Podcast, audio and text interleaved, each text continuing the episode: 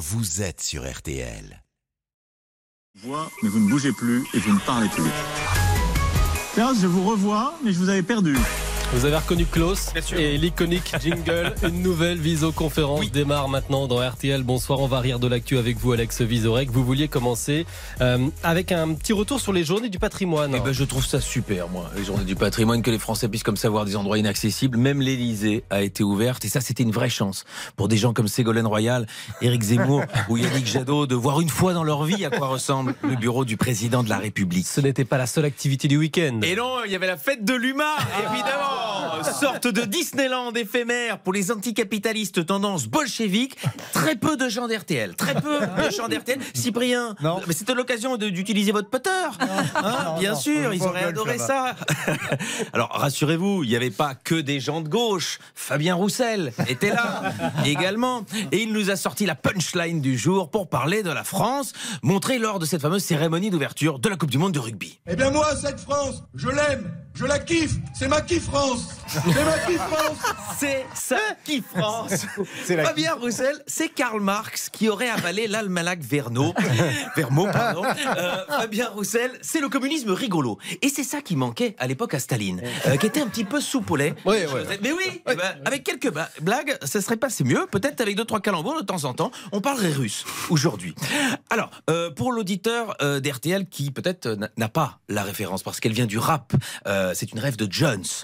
Donc pour l'auditeur d'RTL, euh, en fait c'est une allusion à la chanson de Naps. Faut que je quitte la France, elle a fait la petite frange. Eh, bien sûr. C'est la kiff France. Et voilà. Ah, on la chante dans la voiture. Ah, j'ai des enfants, vous Ouais, savez. ouais, ouais, ouais. La qui France, la qui France. Roussel a fait une figure de style qui consiste à employer des mots dont le son sont à peu près semblables, mais le sens différent. En linguistique, ça s'appelle une paranomase. Alors je dis ça parce que certains auditeurs de France Inter se sont abonnés à mon podcast.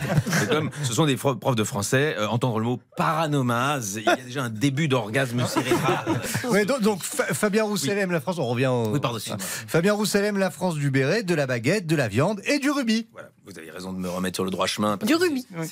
c'est- mon analyse politique, la grande plus-value Ouais, pour ouais, RTL, hein, bien dans sûr. ce transfert. Roussel a adoré la cérémonie de Jean Dujardin, au point que faudra peut-être pas s'étonner si on retrouve l'intermittent déguisé en coq hein, dans le clip de campagne de Fabien pour 2027. Et bien sûr qu'il aime le rugby, puisqu'une activité où une trentaine de personnes se foutent sur la tronche pendant 80 minutes, ça lui rappelle les réunions de la NUPES. Et à la fête de l'humain, il y avait aussi Sandrine Rousseau, euh, bah, qui a pris la parole. Non, Fabien, tu ne gagneras pas avec un steak. C'est violent, mais Elle est surtout, bien, celle-là. ouais, Ah ouais. voilà. Si on isole la phrase, on ne sait pas si on parle de candidat potentiel à la présidentielle ou de candidat à Top Chef.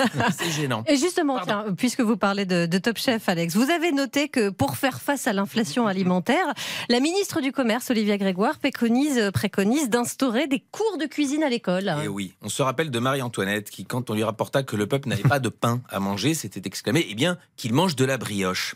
Cette fois, le peuple a des difficultés à acheter des produits. Olivia Grégoire s'exclame eh bien, qu'ils apprennent à faire une salade de riz avec les restes. Alors, c'est voilà, c'est sorti, euh, cette sortie pardon, de la ministre pose deux grandes questions. Un, ce gouvernement est-il totalement déconnecté et anachronique? Deux, que vont bien pouvoir faire les petits garçons pendant les cours de cuisine Des cours de chasse, des cours de pêche, on ne le sait pas. Mais j'avoue que l'idée est bonne de proposer à l'éducation nationale de compenser les carences du gouvernement. Hein, parce que par exemple, les services d'urgence la ferment, peut-être faut proposer aux jeunes de plus jouer en classe au docteur Maboul. Ça pourrait aider. Euh, pour lutter contre la flambée des prix de l'essence, proposons des cours de jardinage. Comme ça, ils peuvent apprendre à creuser. Et peut-être ils vont en trouver chez eux du pétrole. Euh, cela étant, j'en profite, euh, bah, je fais un peu ma Angèle euh, Ferromac. Ah, Euh, je vous donne ma recette euh, anti-inflation.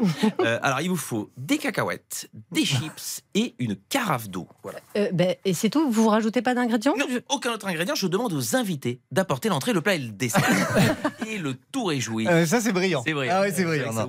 Et vous terminez, Alex, par un petit, une- un petit clin d'œil à notre collègue Nathalie Renaud. Et oui, Nathalie, qu'on adore évidemment dans le journal inattendu, mais aussi dans le JT d'M6. Et ce week-end, elle a annoncé une toute belle soirée événement autour de Céline Dion. M6 consacre une soirée exceptionnelle à Céline Dion pour les 30 ans de son mythique album 2, un album francophone le plus vendu au mo- monde.